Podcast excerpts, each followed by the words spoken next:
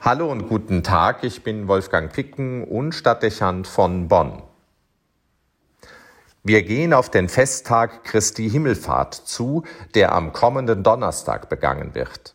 Er markiert eine Zäsur im Leben des Jüngerkreises.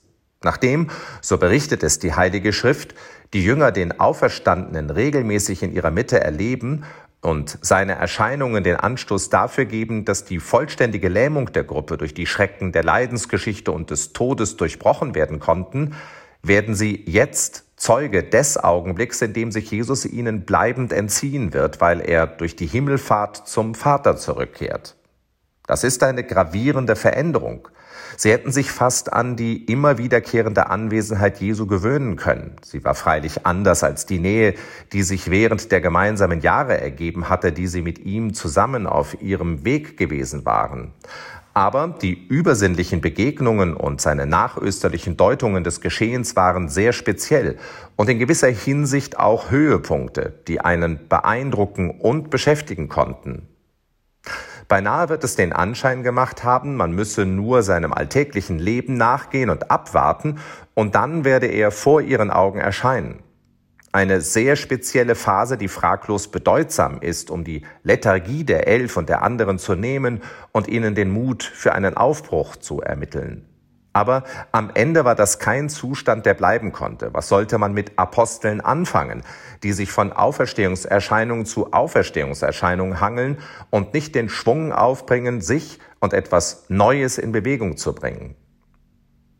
Die 40 Tage von Ostern bis Himmelfahrt bezeichnen eine offensichtlich den Jüngern sehr präsent in Erinnerung bleibende Phase, in der der auferstandene Christus Trauerpastoral an seinen Freunden leistet und die Grundlagen dafür legt, dass sie wenig später ohne ihn weitermachen können und offen für die Gaben des Heiligen Geistes sind.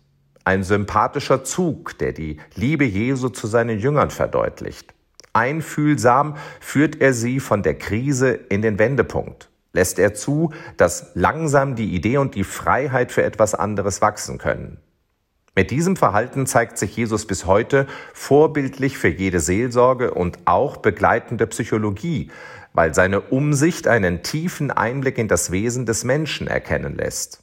Wie soll es auch anders sein, blickt er doch als Gottes Sohn auf die Wirklichkeit des Menschen und greift seine Erkenntnis weit über das hinaus, was wir aus Erfahrung und Wissenschaft wissen. Die Lehre dieser 40 Tage ist, von außen betrachtet und exemplarisch genommen, die Feststellung, dass wir Menschen nach einschneidenden Ereignissen und Verlusterfahrungen nicht zur Tagesordnung übergehen können. Wir sind blockiert und versteinert. Unsere Wirklichkeit ist so sehr vom Verlust verrückt, dass sie es schwer macht, bewusst im Hier und Jetzt zu leben. Ausgeschlossen ist es jetzt zumeist, klare Gedanken zu fassen, nüchtern einen Zusammenhang zu beleuchten oder gar eine Entscheidung zu treffen. Das ist keine Frage zu hoher Sensibilität oder zu zarten Gemütes. Es ist eine durchgängige Erfahrung bei allen Betroffenen. Wer von einem gravierenden Einschnitt heimgesucht wurde, muss erst den Schock überwinden und realisieren, dass wahr ist, was geschehen ist. Er muss sich neu in seinem Leben orientieren und in einer veränderten Realität einfinden, auch was man nicht unterschätzen sollte, sich physisch und psychisch von der Strapaze dieser Belastung erholen, ehe eine Rückkehr ins Leben möglich erscheint. Das zu wissen und entsprechend zu reagieren ist eine wichtige Anforderung an das Umfeld und die Begleitung eines Betroffenen. Behutsam mitgehen, Zeit lassen und Geduld haben, immer wieder Gelegenheit einräumen, auf das Geschehene einzugehen und es zu besprechen. Nicht invasiv sein, sondern defensiv. Zuhören und mit Antworten umsichtig und zurückhaltend sein. Das wären einige Verhaltensweisen, die Jesu Umgang mit den Jüngern nahelegen, wenn man ähnliche Betroffene begegnet.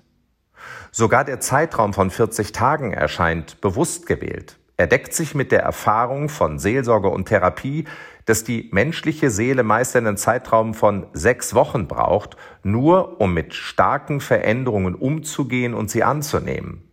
Das aber auch ist nur ein Durchschnittswert.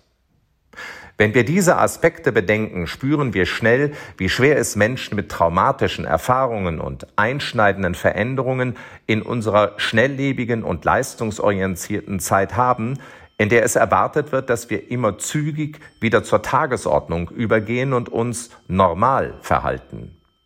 Vielleicht wird uns auch bewusst, wie oft man der Versuchung erliegt, die Betroffenen mit der eigenen Ungeduld zu überfordern. Aber, wie sagt das Alte Testament, es gibt für alles eine Zeit, damit auch für die den Schock und die Trauer zu überwinden.